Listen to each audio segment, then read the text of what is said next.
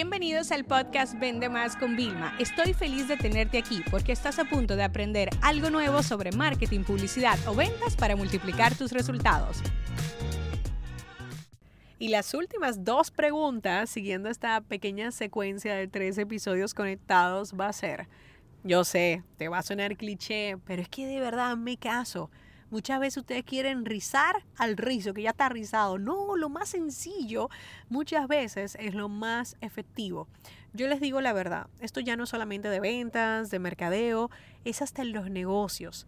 Yo trabajar lo que es el DAF o el FODA, no completo, yo solamente analizo cuáles son mis debilidades, cuáles son las debilidades de mis competidores para yo convertirlas en mis fortalezas. O sea, yo siempre veo, en qué yo no soy fuerte todavía, que es otra palabra de las que me encanta, y luego lo convierto en mi fortaleza. Entonces, estas dos preguntas son sencillas. ¿Cuáles son tus debilidades? Y ojo a la segunda, ¿cuáles son tus nuevas fortalezas? Porque, claro, yo cada vez que le pregunto a la persona, no, yo, yo tengo el mejor programa, el más completo, créeme, yo caí en ese cliché también. Entonces yo cambié el más completo por un programa único, innovador, ¿vale? Y exclusivo en el mercado.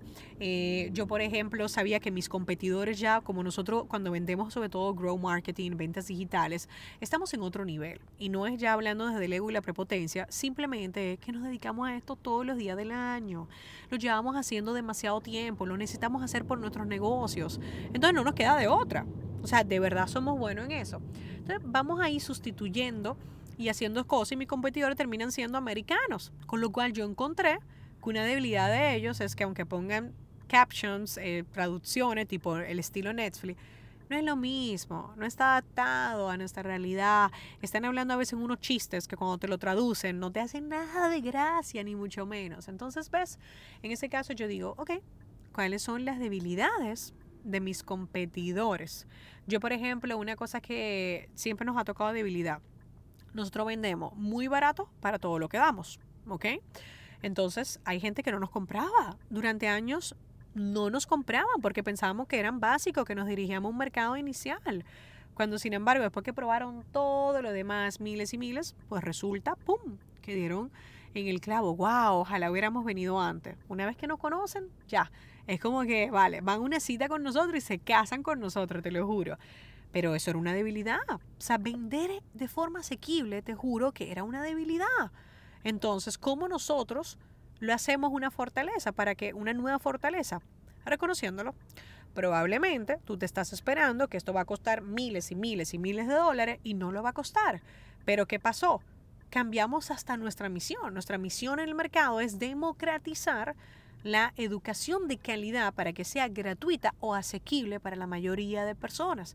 Y ya se volvió el lema de la empresa, de que estamos volcados con el servicio de las personas. Entonces, fíjate qué interesante, pero ¿por qué? Porque yo reconozco mis debilidades, las de mis competidores y las vuelvo mis nuevas fortalezas. Entonces, esto sería un ejercicio sumamente interesante que me encantaría que puedas hacer de realmente resaltar, oye, ¿qué debilidades tengo? ¿Cómo yo me puedo hasta reír de ellas? Y crear nuevas fortalezas para sustituirlas inclusive por esas clichés que tenemos, que yo creo que pues todos terminamos cometiendo, sobre todo cuando estamos orgullosos eh, de ese producto, ese servicio que sacamos al mercado. Créeme, esta simple estrategia que te parecerá ha sido una de las estrategias eh, de negocio que me ha ayudado a crecer, a diferenciarme. Eh, me pirateaban, dale, metimos software. O sea, siempre estamos dándole una vuelta para que cualquier problema realmente no solo se convierta en una oportunidad de mejorar e innovar, sino que pueda ser una estrategia diferenciadora y que nos ayude a nuestro lema de siempre estar centrados en resultados.